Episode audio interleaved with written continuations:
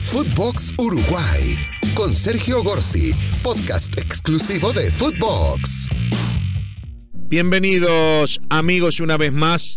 Abrimos nuestro micrófono celeste para comunicarnos con ustedes a través de Footbox Uruguay en todas las plataformas de podcast. Por supuesto que en Uruguay el tema de este fin de semana tuvo que ver con las idas y vueltas en torno a la continuidad o no del cuerpo técnico de la selección uruguaya. Em, pienso que es común en cualquier selección del mundo, en cualquier equipo del mundo, si pierde dos partidos consecutivos por goleada, bueno, es muy común que, puedan surgir dudas.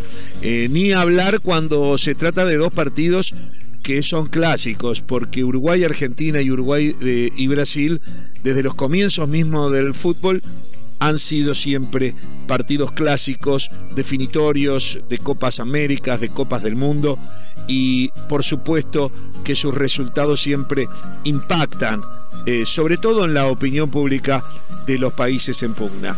Uruguay fue derrotado 3 a 0 por Argentina y luego 4 a 1 por Brasil en el término de cuatro días y lo colocó en una posición incómoda en la tabla de posiciones, teniendo en cuenta que cambios absurdos en el fixture, en el calendario, fruto de la pandemia, pero fruto también de la improvisación, eh, en donde se cambió en forma aleatoria el orden de los partidos, llevan a que Uruguay, además de jugar con Argentina y con Brasil consecutivamente en cuatro días de visitante, le toque en el mes de noviembre enfrentar a Argentina de local y a Bolivia a 4.000 metros de altura. O sea, a Uruguay se le amontonó algo que no estaba previsto cuando se hizo el sorteo, cuatro partidos muy pero muy complicados de corrido. Uruguay estaba tercero y ahora está quinto. Y el riesgo es que pueda descender aún más. Yo soy de los que cree que los primeros cinco van a, eh, a ir al Mundial, porque por lo general el quinto de la eliminatoria sudamericana, por lo general eh, consigue sortear con relativa facilidad los repechajes. Pero lo cierto es que la situación en Uruguay se puso tensa porque sobre todas las cosas lo que ha influido en el ambiente del fútbol no ha sido solamente estos dos partidos, pero sí estos dos partidos tuvieron incidencia. ¿Por qué? Porque se puede perder con Argentina en Argentina, se puede perder con Brasil en Brasil, pero hay formas y formas de perder. Y más allá de las goleadas, que también se pueden dar y se han dado en alguna ocasión, lo que molestó o lo que preocupó o lo que llamó la atención fue la forma en que se dieron. Uruguay eh, fue derrotado con Argentina 3 a 0 y a lo largo de 90 minutos cometió 5 faltas. Es decir, vio jugar a los argentinos con sus hinchas cantando el, ole, ole, sin que hubiese habido la más mínima reacción. No estamos diciendo violencia, ¿eh? estamos diciendo si Messi tiene la pelota y vos ves que se viene, capaz que lo cortás, como cortaron los argentinos y luego los brasileños a la manija del equipo en materia futbolística que tenía Uruguay, la posibilidad de creación que tenía Uruguay, que era Nicolás de la Cruz, que de hecho, por ser cortado permanentemente, prácticamente no pudo influir.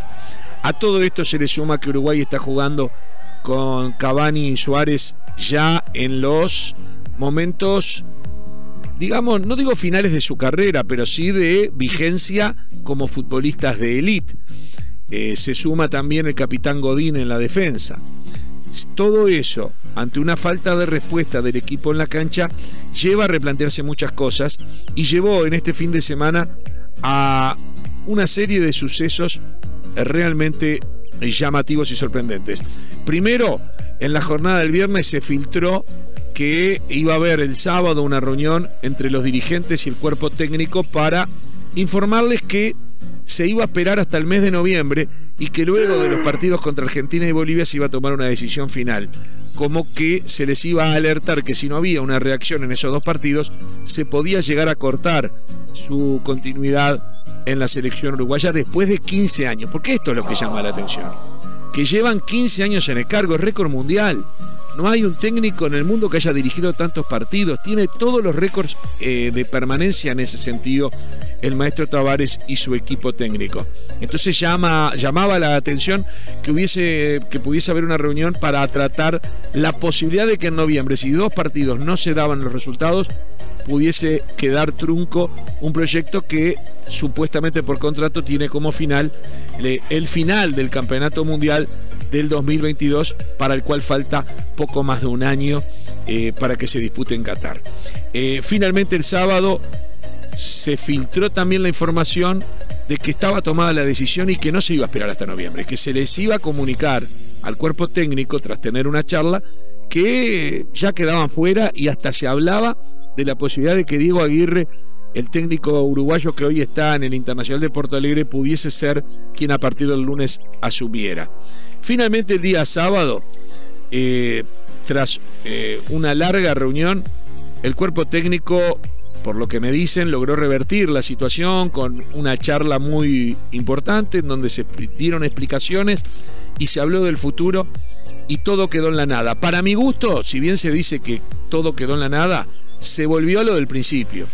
En noviembre habrá que ver cuántos puntos logra Uruguay contra Argentina en Montevideo y contra Bolivia en La Paz, cuántos puntos logran sus rivales directos como Colombia, Chile, Ecuador, y en base al lugar en la tabla y a la imagen que haya dejado en esos dos partidos, se decidirá si se continúa o no, porque en el, año 2022 eh, hay cuatro partidos en los cuales es probable que Uruguay gane muchos puntos.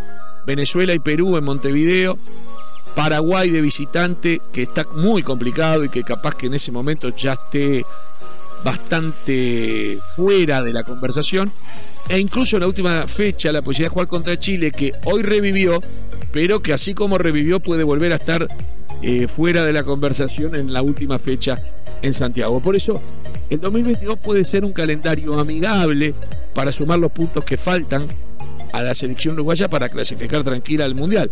Pero lo que se está cuestionando es lo que se ve dentro de la cancha. Este 2021 ha sido muy pero muy malo. Uruguay comenzó este 2021 con dos empates a cero con Paraguay en Montevideo y con Venezuela en, Caracas. Luego jugó una pobre Copa América en donde apenas marcó cuatro goles en cinco partidos, dos de ellos en contra y uno de penal. Eh, ha tenido a Suárez y Cavani prácticamente fuera del marcador en lo que va el 2021 en 13 partidos jugados. Suárez, eh, Cavani hizo un solo gol y Suárez hizo 5 goles, de los cuales 4 fueron de penal y uno de tiro libre. Y de los 5 goles, 3 fueron dos tiros penales cuando ya perdía 4 a 0 contra Ecuador en Quito, o sea que ya no, no cambiaban la ecuación. Y el otro día, cuando iba perdiendo 3 a 0 con Brasil, un gol de tiro libre que tampoco iba a estar ni cerca de poder cambiar el partido.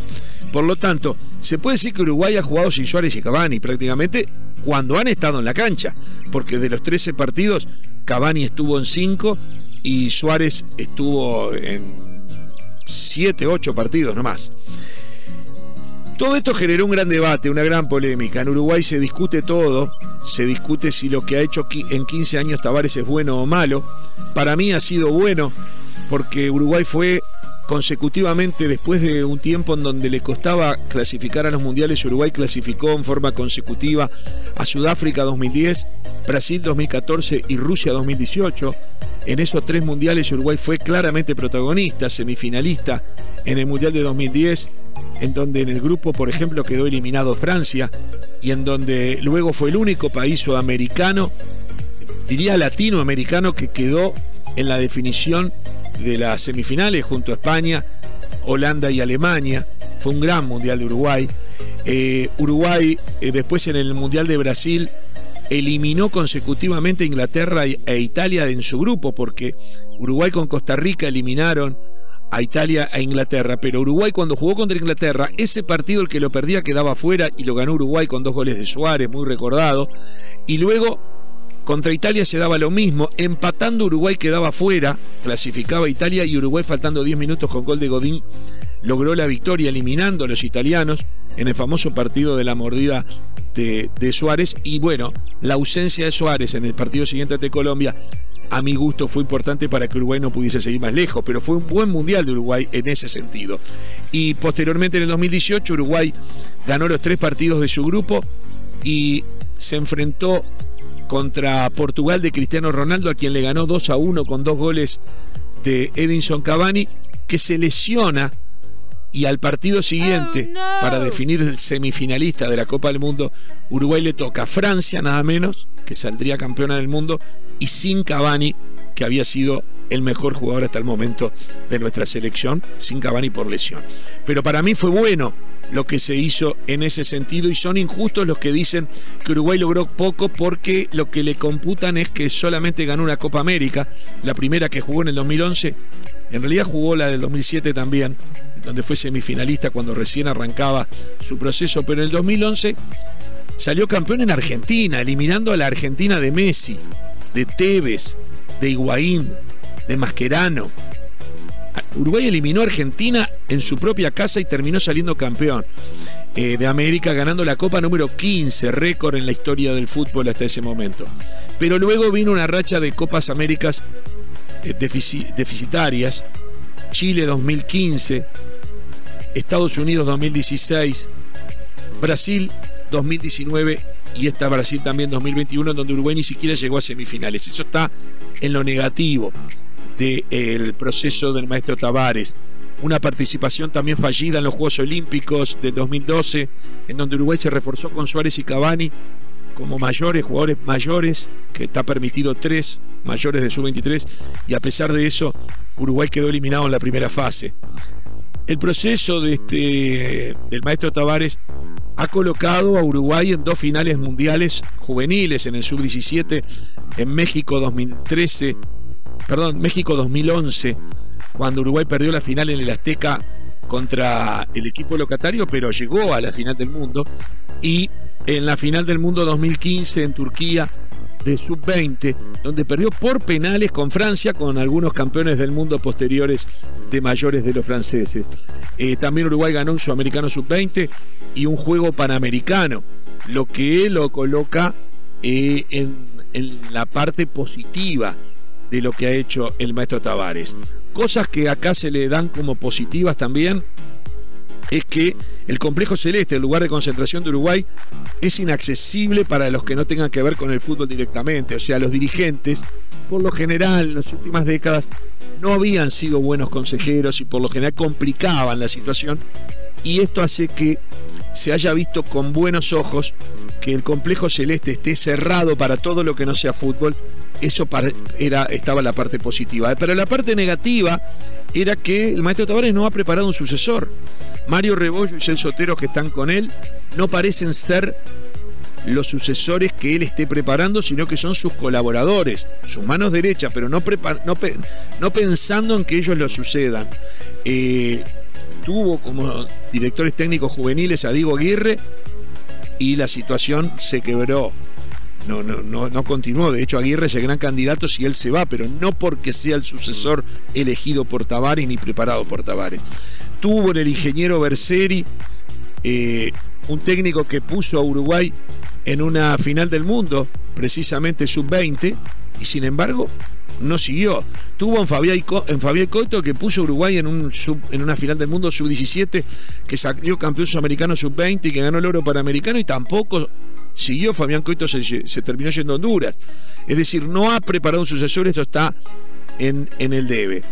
Después hay cosas que se dicen a favor y en contra, que ninguna es del todo tal cual.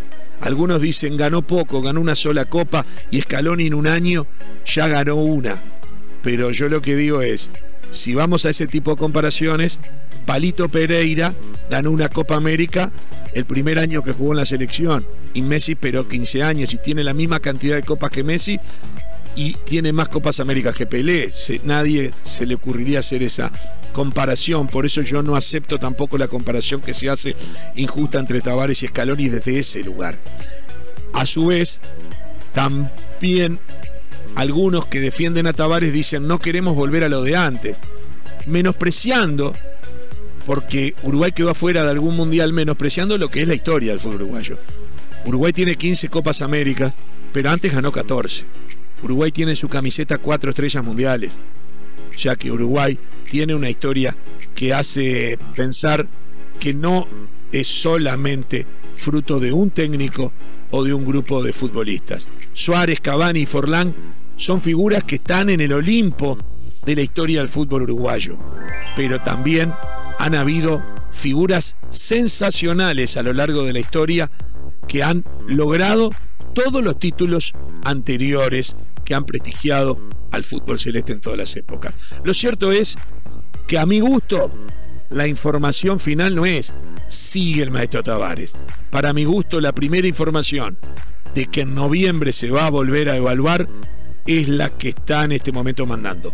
Pero claro, como yo creo que en noviembre este sacudón, estas reuniones van a dar efecto, van a surtir efecto, yo creo que finalmente Uruguay va a conseguir puntos contra Argentina, contra Bolivia, Uruguay va a revertir la situación, va a ir al Mundial y por lo tanto el maestro Tavares lo más probable es que cumpla con su contrato hasta el final del Mundial de Qatar.